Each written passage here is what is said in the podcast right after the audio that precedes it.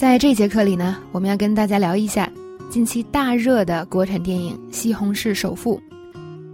好，往后看第四句。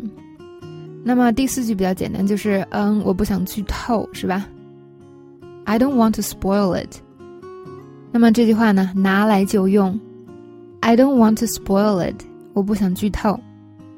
那么这个 spoil 有剧透的意思。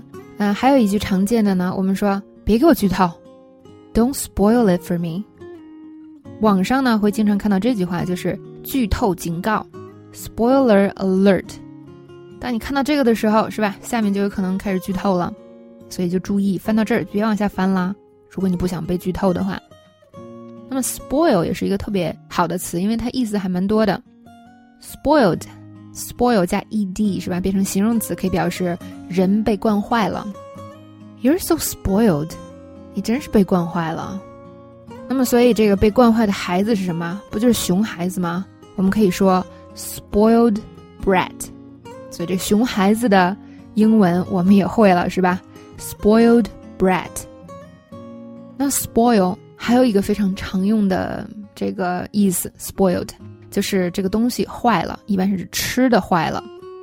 The leftovers are spoiled. Don't eat it. 剩饭坏了，别吃了。为什么给大家讲这两个意思呢？因为我觉得这两个意思都非常棒，是吧？非常实用。嗯，然后我记得我刚出国的时候，然后。